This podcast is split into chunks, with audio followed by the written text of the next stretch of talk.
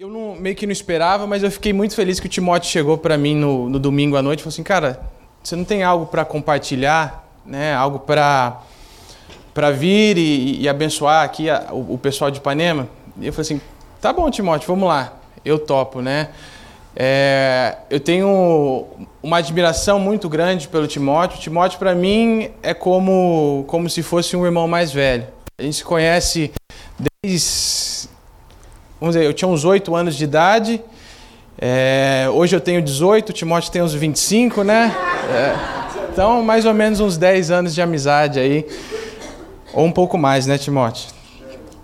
Então, é, eu estive aqui semana passada, é, quando estiveram aqui semana passada?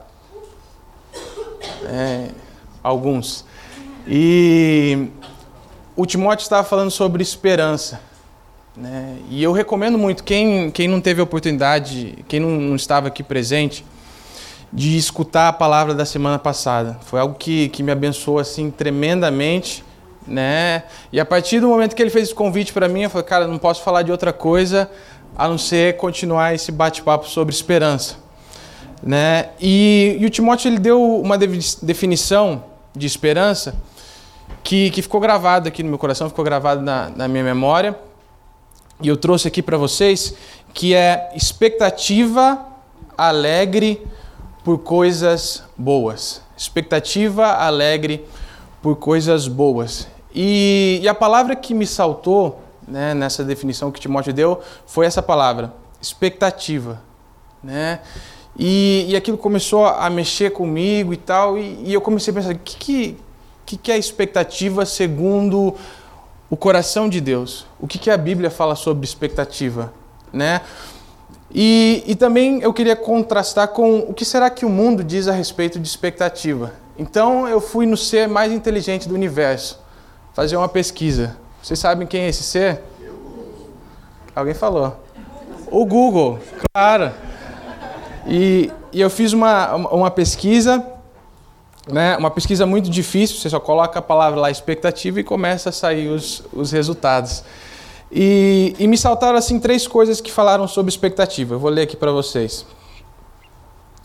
A palavra expectativa vem do latim expectare. Eu não vou fazer um negócio tipo bop aqui, não, e falando as origens. Né? A palavra expectativa também é utilizada para designar, designar a condição de alguém que tem esperança em algo que foi baseado em promessas ou visibilidade de se tornar realidade. É, outra característica necessária para que se possa existir a expectativa é a previsão, informação ou condição que sustente essa esperança. Caso contrário, a chamada expectativa não passará de uma ilusão ou utopia. Né? Até que essas, essas duas definições eu achei, cara, muito legal. Promessas ou visibilidade, né? Informação ou condição que sustenta essa esperança. E aí eu continuei pesquisando e, e nessa última parte surgiu assim: o sentimento da expectativa só pode existir na ausência da, da realidade. Ou seja, quando o objeto que motiva a expectativa ainda não se tornou viável e real sendo apenas uma condição presente no desejo de posse do indivíduo, por exemplo. Né? Então, quando eu li essa frase, eu falei assim, cara, aqui está a grande diferença entre a expectativa bíblica e a expectativa, a noção de expectativa que o mundo tem, né? A gente pode ver isso na Bíblia, né? A nossa expectativa está baseada em promessas que Deus fez ao nosso respeito né? Ela é sustentada, a informação, a condição que sustenta as no a nossa esperança é a obra de Jesus na cruz, né? Foi tudo que ele conquistou na cruz. Mas quando eu bati no terceiro ponto, que a expectativa só pode existir na ausência da realidade, é aí que surgiu o contraste entre o que é a esperança, a expectativa do mundo, como o mundo vê a expectativa, e o que é esperança e expectativa conforme a Bíblia. Porque se vocês forem para, para Hebreus, versículo 11, perdão, capítulo 11, versículo 3, a palavra fala assim: Pela fé entendemos que todo o universo foi formado pela palavra de Deus. Assim, o que se originou, o que se vê, originou-se daquilo que não se vê. O que se vê originou-se daquilo que não se vê. Então, quando o mundo me diz que só pode existir expectativa na ausência da realidade, a gente contrasta isso com a palavra e a palavra nos diz que o que é visível, né, a terra, os mares, as árvores, as plantas, o que a gente vê no físico, isso veio da verdadeira, como colocar, da verdadeira realidade. Isso veio do invisível. E esse invisível é a realidade do reino. E a nossa caminhada cristã é uma caminhada em que nós vamos despertando para essas realidades do reino e essas realidades vão se manifestando na nossa caminhada aqui na terra. Amém? Então, é, o que eu queria conversar com vocês, na verdade, eu coloquei mais uma frase aqui. Pode passar para o próximo slide, fazendo favor? A nossa expectativa não se baseia em algo que está ausente da realidade, né, como eu estava falando, mas sim nas realidades eternas conquistadas na cruz por Jesus. Amém? A nossa expectativa não, não se baseia no extrato bancário que eu pego e está tudo vermelho e aquilo me põe para baixo, mas a minha expectativa se baseia na realidade que em Cristo Jesus se fez pobre para que nós fomos feitos ricos. Amém? Então, é, o que eu quero fazer nessa manhã, né, eu até intitulei a nossa, a nossa conversa de Alimentando a Esperança. Eu quero trazer três verdades em três parábolas que Jesus contou para alimentar a sua expectativa, a sua esperança para o ano de 2009. Né? E Opa, 2019, faltou 10 anos aí, né? É 10 anos, tá certo. É... Então, quando eu estava preparando a palavra, né? Quando eu estava pensando sobre esperança expectativa, o que me veio à, à mente, assim, foi uma... Pode passar para o próximo? E para o próximo? o que veio à mente foi uma, uma fogueira, né? Como a gente está vendo aqui na imagem. E, e, o, e o fogo, assim, representando a nossa expectativa e esperança, e os, os troncos, né, a madeira, representando essa verdade que a gente tem que ficar alimentando, né, alimentando dia a dia. Né? A gente, no mundo, é confrontada com outras. É, outros conceitos, né? nós somos confrontados com as condições, as circunstâncias que a gente está vivendo, que tentam derrubar a nossa esperança, mas se a gente se, a, se afirma, né? se a gente pega as verdades que estão na palavra e aplica às nossas vidas, essas verdades se tornam fogo que se tornam madeira que mantém esse fogo queimando. Amém? Então vamos lá. A gente vai para Lucas capítulo 15. Eu queria chamar essa palavra três tocos, né? Mas aí eu falei assim, quem que vai querer ouvir uma palavra que chama três tocos? que cada, cada verdade corresponde a, a, um, a, um, a um toco, né? Nada a ver. Eu falei assim, não, isso já é demais, né? Então vamos para Lucas 15. A primeira parábola que, que, que Jesus conta aqui é a parábola da ovelha perdida. E começa assim: cobradores de impostos e outros pecadores vinham ouvir Jesus ensinar. Os fariseus e mestres da lei o criticavam, dizendo: Ele se reúne com pecadores e até, com, e até come com eles. É, eu só quero abrir um, um parênteses aqui e, e falar que Jesus ele não está preocupado em como as pessoas te veem. Em que sentido? Eu lembro que alguns anos atrás eu, eu, eu estava trabalhando numa empresa, né? E, e uma da, das, das, colegas de trabalho ela percebeu que que eu, que eu tinha alguma coisa diferente, né? Aí ela perguntou ah, você só pode ser crente, né? Eu falei, sim, sou, tal, tal. Aí a gente começou a bater um papo e ela começou a, a falar sobre a vida dela, sobre dificuldades que ela que ela estava passando. E daí no fim da conversa ela virou para mim e falou assim, é, Lucas, eu eu tô tentando criar coragem para ir para a igreja, mas antes eu preciso resolver algumas coisas na minha vida né? E quantas pessoas a gente já ouviu que, que, que usaram essa desculpa? Né? Deixa eu primeiro consertar algumas coisas, depois eu vou buscar a Deus, né? E, e se você vê, não tem lógica nenhuma, né? Porque Deus é quem conserta as coisas e depois... Né, Timóteo? Timóteo está de olho aberto aqui. E... Então, é... cara, Deus ele não se preocupa, ele não demanda, ele não pede que você venha de uma certa maneira. Ele não está preocupado com, com como as pessoas vão ver, vão pensar a respeito dele, se você se achegar a ele. Ele pouco liga para isso. Ele só quer o seu coração. Amém? Então, continuando aqui a, a, a parábola da ovelha perdida, no versículo 3. Então, Jesus lhes contou esta parábola. Se um homem tiver cem ovelhas e uma delas se perder, o que acham que ela fará? Não deixará as outras noventa e nove no pasto e buscará a perdida até encontrá-la?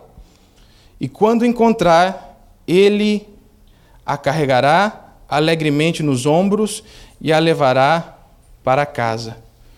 É, se, se tem gente que estava cantando aquela música Ousado Amor, e não estava entendendo. Como que vocês cantam aqui? Porque cada lugar canta uma tradução. Que não descansa com 99, se uma se perdeu, né? Se você entendia o que era essa parte da música, vem daqui. Da parte e da primeira verdade que eu quero deixar no coração de vocês nessa manhã, que Deus, o Pai, ele nos encontra. Ele nos encontra sabe? Ele nos encontra, né?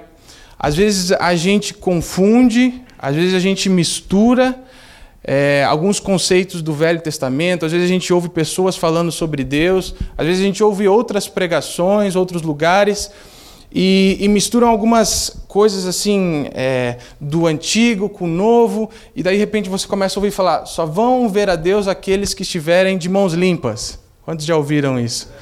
Só vão ver a Deus aqueles que estiverem de coração puro. Só vão ver a Deus aqueles que caminham no caminho correto. Né? Só vão encontrar a Deus aqueles que fazem isso, isso, isso. Né? E vão colocando condições, condições e criando barreiras e barreiras e barreiras.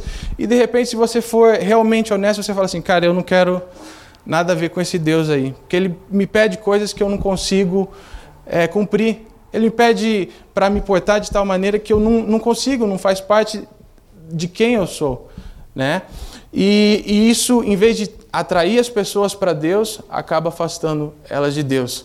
Mas aqui nessa parábola a gente vê uma verdade, que ele sabe quantas ovelhas ele tem na mão e ele vai atrás daquela ovelha perdida. Ele vai atrás de nós, sabe? Ele vai atrás das áreas da nossa vida onde a gente se encontra perdido. Porque às vezes a gente, é, nessa parábola, a, a, ovelha somos nós e pastores, e o pastor é Jesus, às vezes a gente acha que a gente é uma ovelha é, sabichona.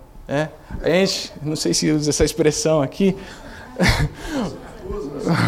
mas a gente acha que a gente vai fazer as nossas coisas, a gente vai dar, dar nossa volta no pasto, né?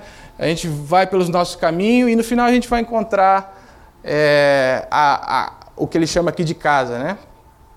E, e Jesus vem ao nosso encontro, a gente vira para ele e fala assim: Não, Jesus, pode deixar, eu sei voltar para casa. Né? Deixa eu viver a minha vida do meu jeito aqui, eu, eu sei esses problemas, eu vou resolver com a, minha, com minha força, com a minha determinação, e pode ficar aí tranquilo. Pode voltar para casa que daqui a pouco eu estou chegando lá. Né? A gente dispensa Jesus. E, e ele está falando assim, cara, não, não, não é assim. Deixa eu te pegar no colo. E eu acho muito interessante que ele fala assim: ele a carregará, e coloca essa palavra aqui, alegremente. Né? Às vezes a gente tem a visão de, de quem se perde no caminho, né? E, você tem que ir lá encontrar. Eu tenho três irmãos, né? Aí um se perdia, aí você vai lá encontrar ele. Pô, você não sabia que você estava perdido aí? O pai está chamando lá, né? Você não vai com um coração muito alegre encontrar quem está perdido, né? Mas aqui na palavra a gente vê que ele vai, né? Pega, coloca no colo e carrega alegremente.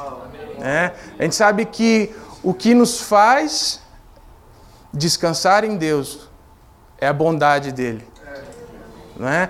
o, o Novo Testamento, onde Jesus vem ao nosso encontro, não é uma história em que ele vem ao nosso encontro para nos condenar, que ele vem ao nosso encontro para nos cobrar, que ele vem ao nosso encontro para pedir, mas ele vem ao nosso encontro para falar assim: filho, está tudo resolvido.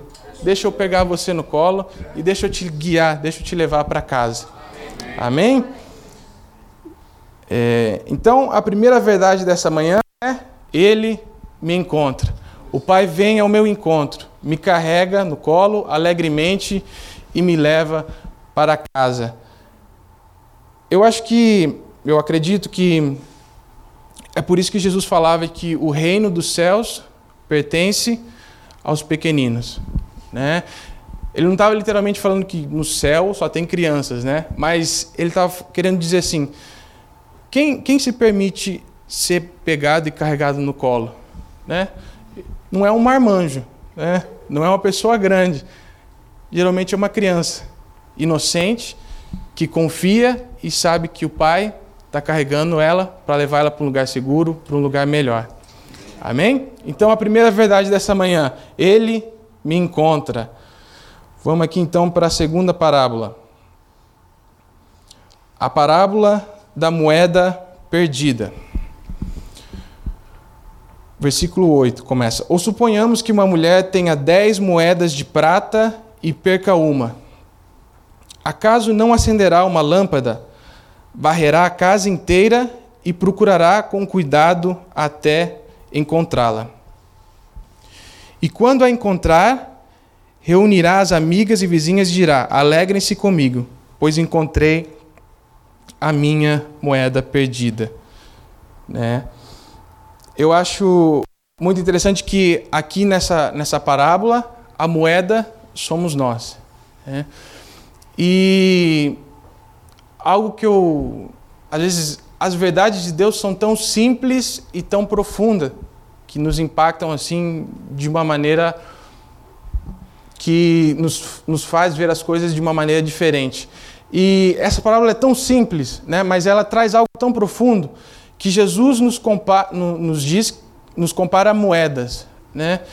E vamos supor que eu perca, que eu perca, que eu pegue uma moeda de, de, de um real, né? E geralmente moeda a gente acaba perdendo mesmo. Aí essa moeda cai num buraco, num lamaçal e fica lá esquecida. Agora a pergunta para vocês: essa moeda que está esquecida, que está perdida lá, que ninguém sabe que ela está lá, que está no meio de um lugar sujo, ela perdeu o seu valor? Não, né? Ela continua valendo os mesmos um reais. Um real. Nossa. um real. E então ela não perde o seu valor. E da mesma maneira, Deus ele nos vê que independente do que façamos, independente como essa ovelha que escolha fazer o seu próprio caminho, né, e acaba caindo num lamaçal, ele olha e fala assim, cara, você ainda não perdeu o seu valor. E sabe por quê? Eu estava pensando assim, Deus, que, que há em mim que defina o meu valor para você? Né? Que, que eu possa. Que, que de mim que eu possa oferecer que que transmita esse, esse grande valor que você que você tem por mim, né? essa apreciação que você tem por mim. E no final das contas eu cheguei, ih, cara, não tem não tem nada, né?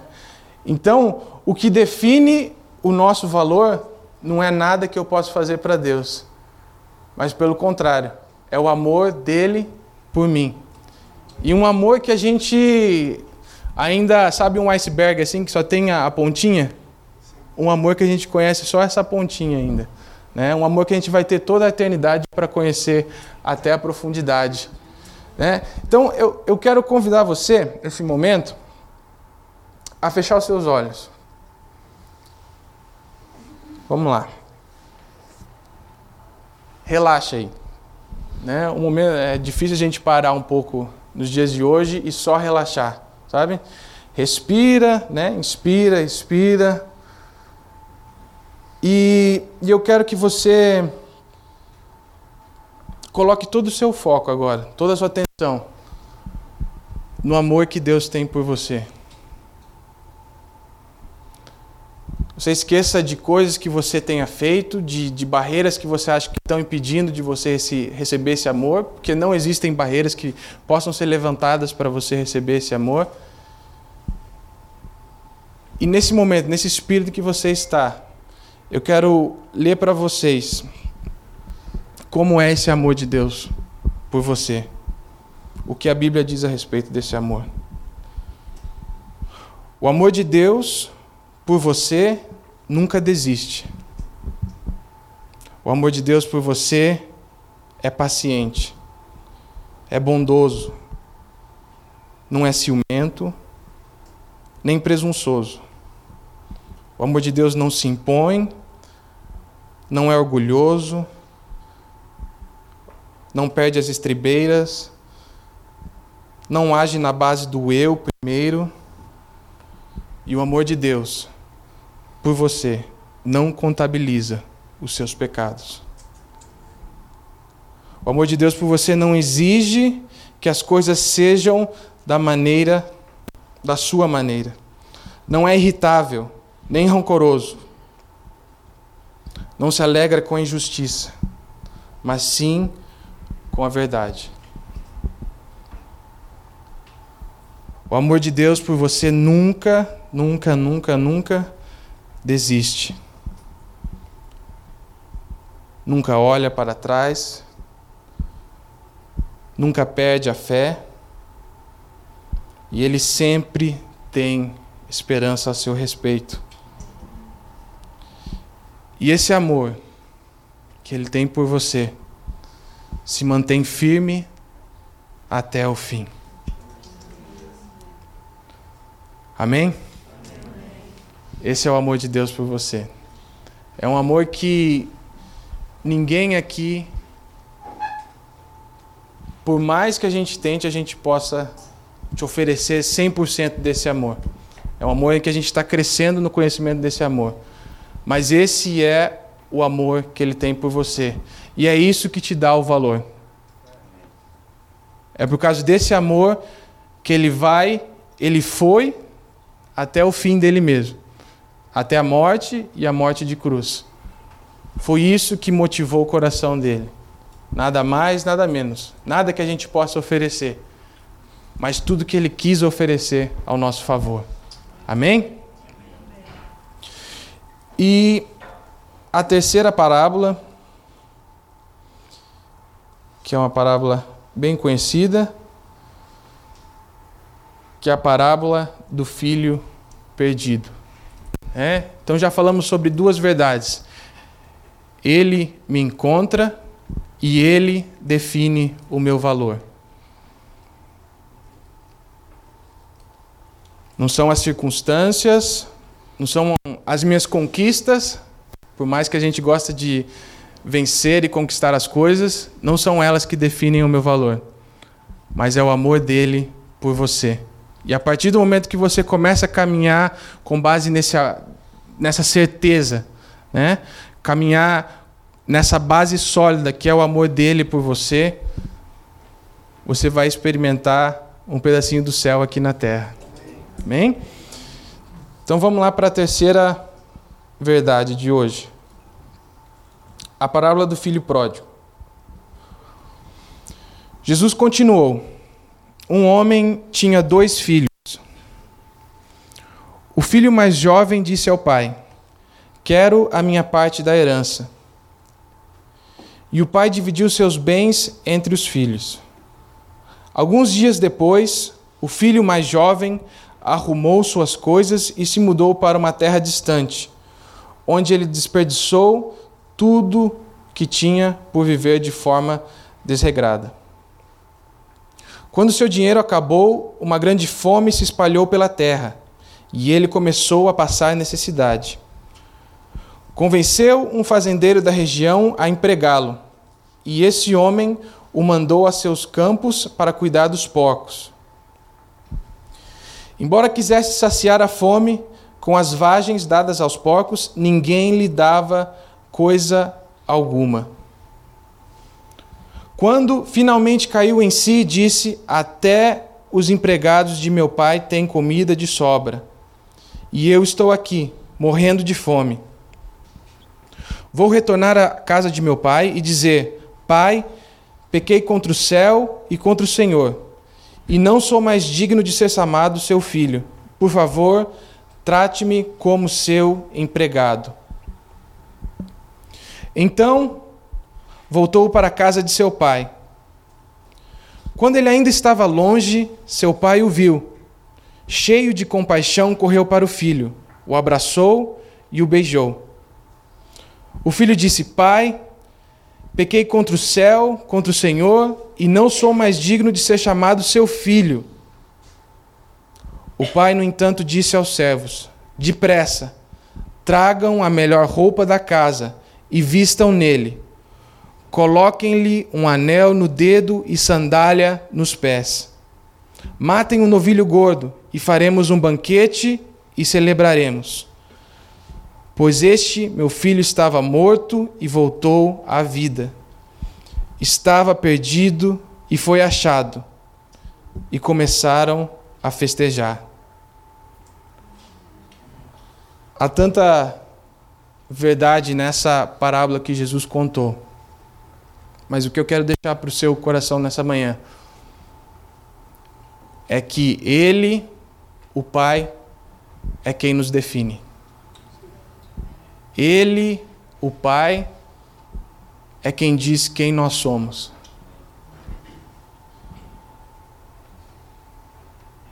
E talvez esse seja um dos maiores desejos do coração dele. Porque a gente se limita em definir quem nós somos através das coisas que a gente vê com os olhos. Quando na verdade ele está falando, Lucas, eu criei você e quem eu fiz você está muito mais profundo do que os olhos podem ver. Quem define você sou eu. E nessa caminhada que você tem aqui na Terra, o que eu quero mais fazer é revelar quem você verdadeira, verdadeira, verdadeiramente é. E o que ele conta aqui nessa parábola sobre tragam a melhor roupa da casa e vistam nele. Coloquem-lhe um anel no dedo e sandálias nos pés. Esse filho, né? E às vezes a gente se encaixa na história desse filho ele pega as coisas que lhe foi dada pelo pai, né? Às vezes a gente recebe coisas de Deus e a situação fica boa e a gente resolve viver à base do, do meu eu, à base das coisas que me convêm e a voz de Deus vai ficando distante, né? A gente vai se distanciando do pai e as coisas estão boas, está tudo legal, tenho vários amigos. É, na questão desse filho, né? É festa, vou viver a minha vida, a Deus Pai, tenho a minha herança. E quando a coisa dá a reviravolta, quando a coisa aperta, quando ele, a Bíblia fala, quando ele cai em si, ele está totalmente perdido, que ele já não sabe nem mais quem ele é. Ao ponto de pensar assim, cara, os caras que são empregados do meu pai, né, naquela época escravos e servos, têm uma vida melhor do que eu estou tendo. Esse foi o ponto que ele chegou na vida dele. Então, o que eu vou fazer, eu vou voltar para o meu pai e vou falar assim: pai, pisei na bola, né?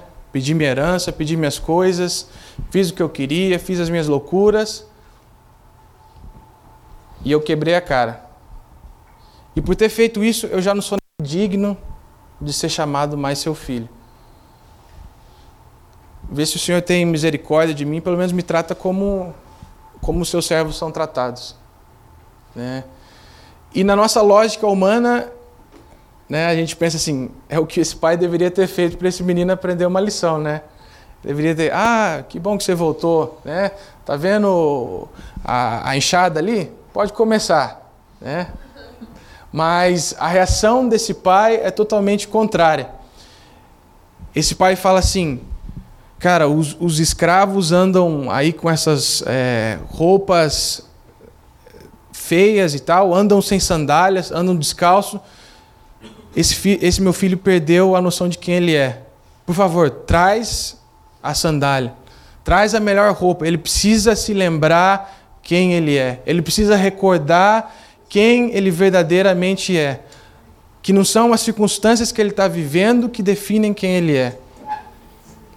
Sabe? Ele fala assim, cara, vai lá. Vixe, olhou para a mão do filho e o filho estava, naquela época, o anel, né? Significava a autoridade daquela casa, né? Daquela família. Vai lá e pega aquele anel. Vai lá e traz o anel da família, coloca no dedo dele de novo. Né? Eu imagino os escravos falando assim, cara, esse cara esse pai está maluco, esse menino não merece nada disso. O é, que, que esse pai está fazendo? Traz o anel, coloca no dedo do menino. Ele precisa se lembrar quem ele é. E eu tenho certeza que no ano de 2018 e no ano de 2019, a gente vai passar por situações em que a gente acaba pisando na bola e se esquecendo quem a gente é. E, e talvez a nossa reação seja igual desse menino, né? De olhar e falar assim, cara, como é que eu posso falar com Deus agora? Agora que eu estraguei tudo, agora que eu pisei na bola, né? Agora que eu fiz o que eu sabia que eu não devia ter feito. Mas ele é quem define a sua identidade. E quando você se volta para ele, Deus ele fala ao seu coração: você não é um escravo, você é um filho. Você é um filho. Você é um filho. E quem está cuidando das coisas sou eu. Amém? Então, é... eu queria deixar no seu coração essas três verdades para você está sempre alimentando essa fogueira da esperança de que Ele te encontra. Ele te encontra. Ele quer te levar para casa. Em todas as áreas da sua vida, seja na área profissional, seja na área de relacionamentos, seja na área de estudos. Ele está te encontrando nessas áreas, está falando: deixa eu pegar você no colo e alegremente te conduzir para casa. Confia em mim. Eu sei para onde a gente está indo. Né? Ele sabe o seu valor. Às vezes a gente, as circunstâncias vêm e começam a apertar, começam a abafar, começam a roubar o nosso oxigênio, a gente começa a se identificar com essas circunstâncias, a gente começa a se ver a partir dessas circunstâncias. E ele está falando assim: não, vem aqui, Deixa eu te limpar e mostrar o seu verdadeiro valor. Deixa eu derramar sobre você o meu amor, para que você tenha a verdadeira expectativa de quão valioso você é para Deus. E Ele quer, todos os dias da sua vida, te lembrar que você é um filho amado. Amém? Amém? Amém. Gente, eu agradeço. Eu vou passar a palavra aqui para o grande pastor Timóteo.